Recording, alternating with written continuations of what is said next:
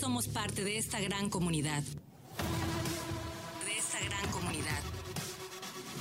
Tiempo logístico. Continuamos.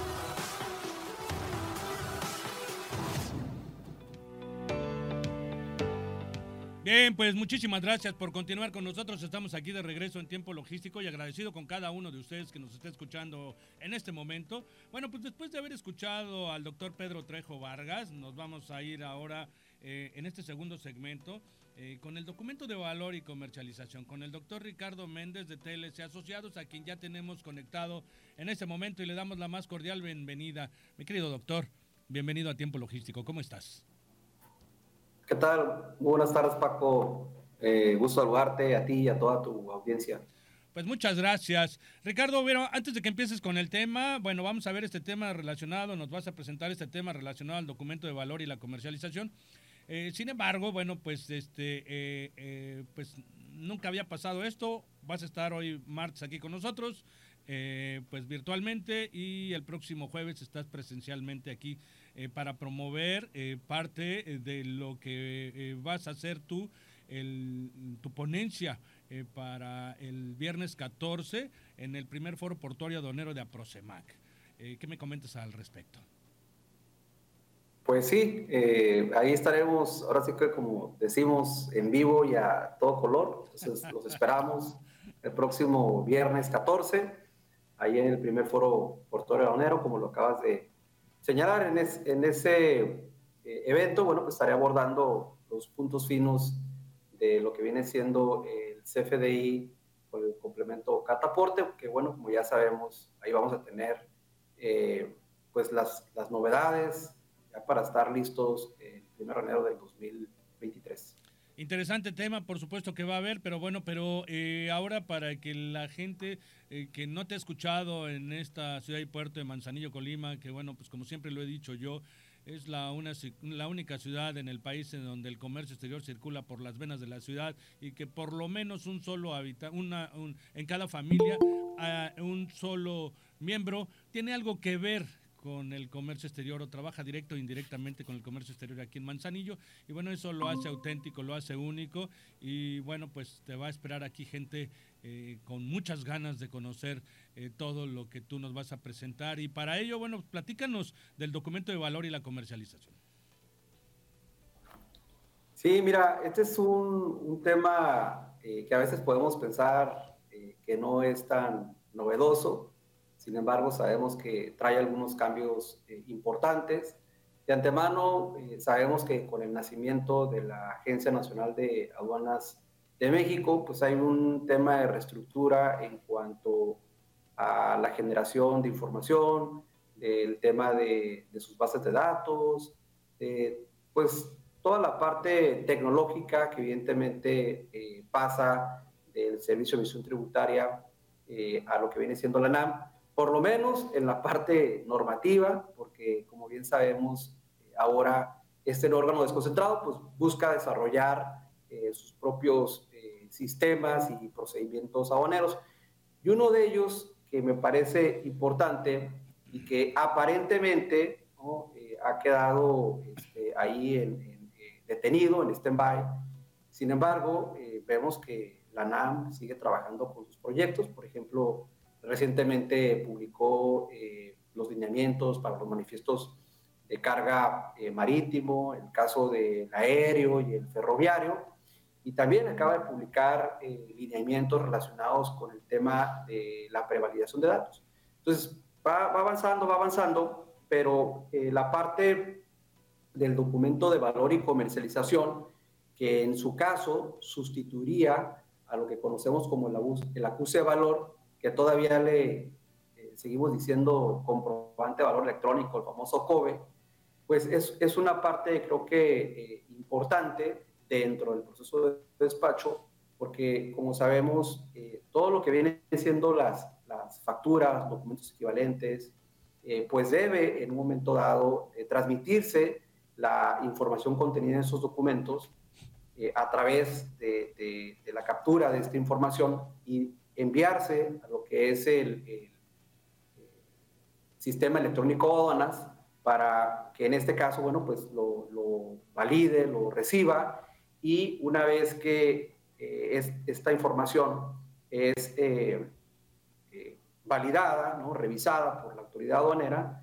el número de acuse debe declararse en este caso en el pedimento, ¿no? Si hablamos de lo que viene siendo el acuse de valor, pues se declara el pedimento. Ahora, bueno, pues sería el, folio de este documento de valor y comercialización, que tendría ahí una longitud de 22 caracteres, por lo que establecen los lineamientos, y bueno, pues esa sería eh, declarada pues en el pedimento.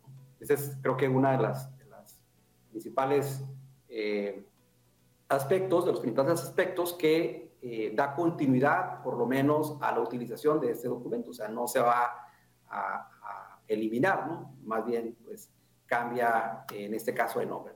Ahora, sabemos que en la práctica este documento pues es sumamente importante, porque eh, a pesar, fíjense, es, es un, tema relevante en las cuestiones de multas. ¿no?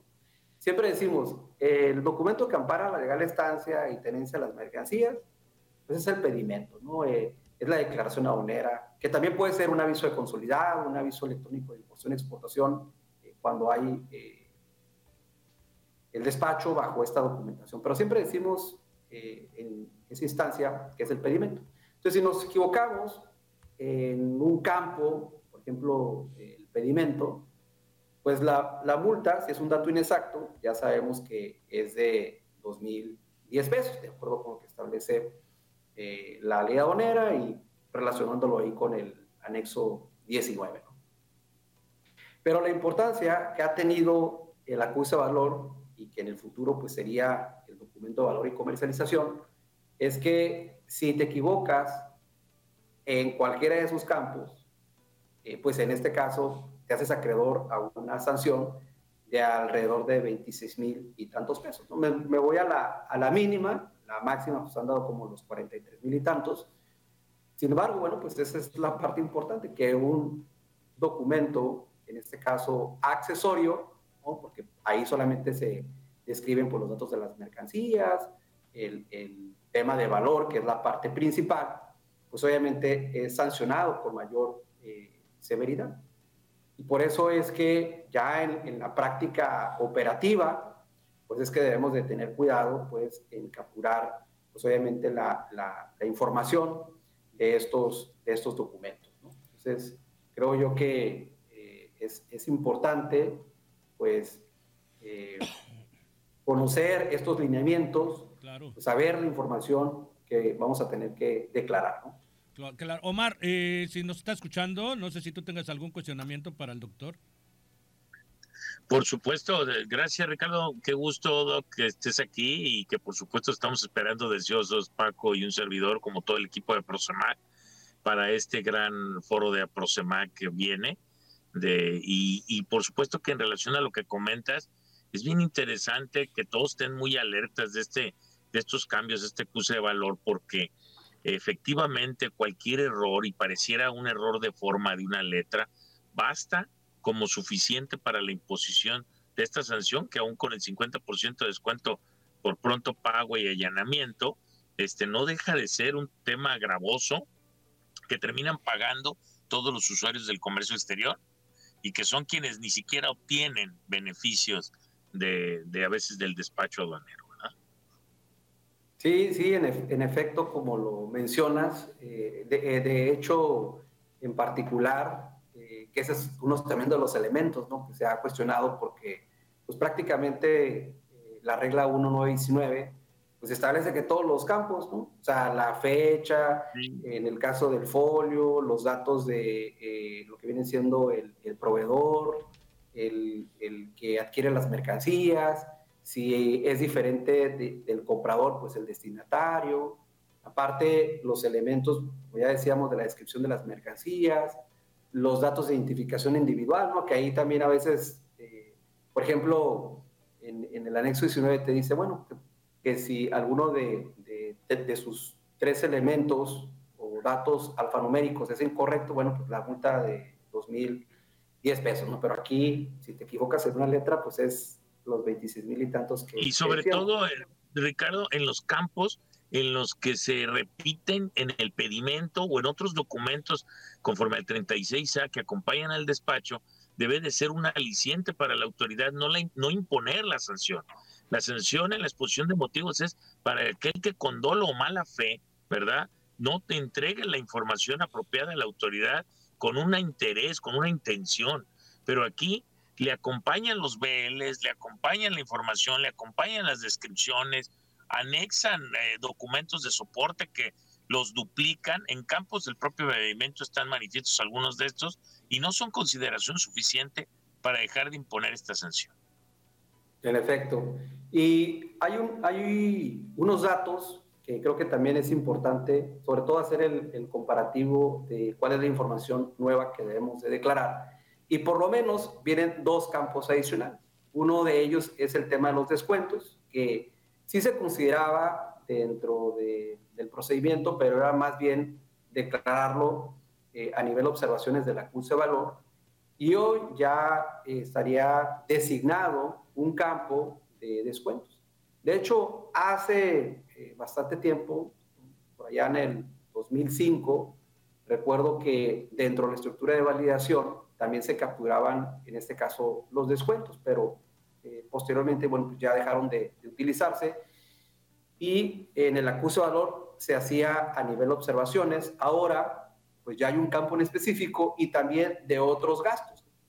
de hecho, el, manual eh, ahí pues no tiene de manera eh, completa la, redacción de qué es lo que debe asentarse, pero derivado pues también de ya de pláticas que ha tenido la autoridad, les digo, ahorita se puso como muy eh, tranquilo, pero eh, hace eh, unas semanas, el mes pasado, cuando estuvo, en ese caso, el director de modernización aduanera, Alberto Martínez, estuvo dando algunas, algunas pláticas, bueno, pues mencionaba, ¿no? Ya existen estos campos nuevos que en un momento dado deben de, capturarse.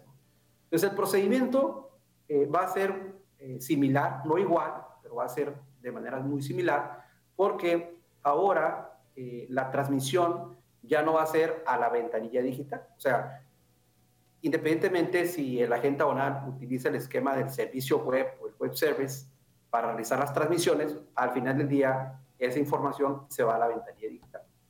Entonces ahora, pues hay una plataforma específica para eh, capturar esta información de lo que es el, acuse de, eh, perdón, el documento de valor y comercialización.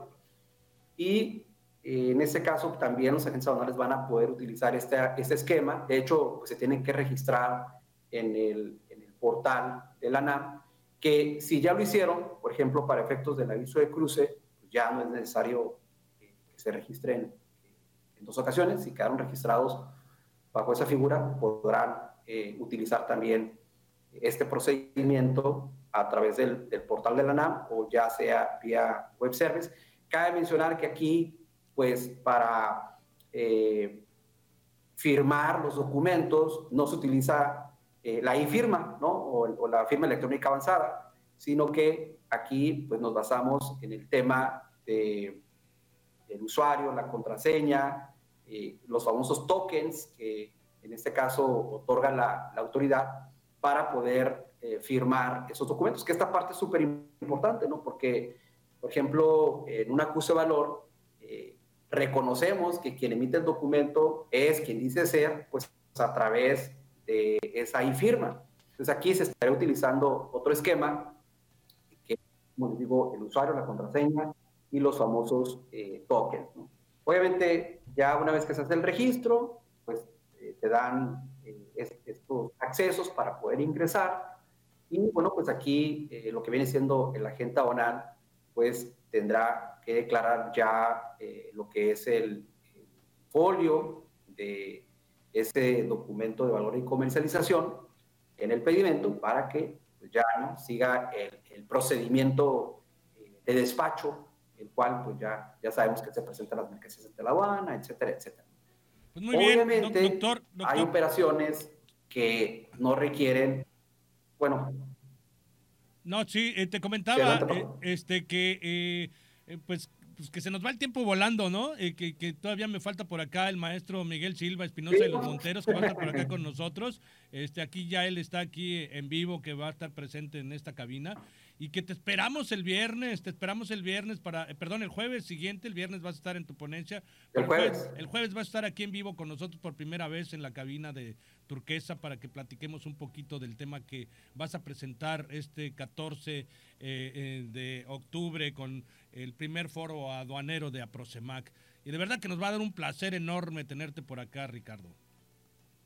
Vamos al contrario, muchísimas gracias. Allá nos vemos, Omar, allá nos vemos, Paco y gracias nuevamente por la invitación. y bueno, pues estamos seguros de que, de que nos vamos a estar viendo. Claro que sí. Pues acá nos vemos el siguiente jueves para, para, la gente eh, que nos escucha en radio y por supuesto eh, para todos los que van a asistir el 14 de octubre, con mucho gusto, eh, pues te verán el próximo viernes. Gracias por tu participación. Hasta luego, nos vemos. gracias, gracias. Un abrazo. Bueno, y nosotros vamos a ir en este siguiente segmento con el maestro Miguel Silva Espinosa de los Monteros. Nos va a platicar un poquito del primer foro portuario aduanero de Prosemac. No le cambie, porque está usted en tiempo logístico. Regresamos. Somos la voz del comercio exterior. Tiempo logístico. Tiempo logístico. Permanece con nosotros.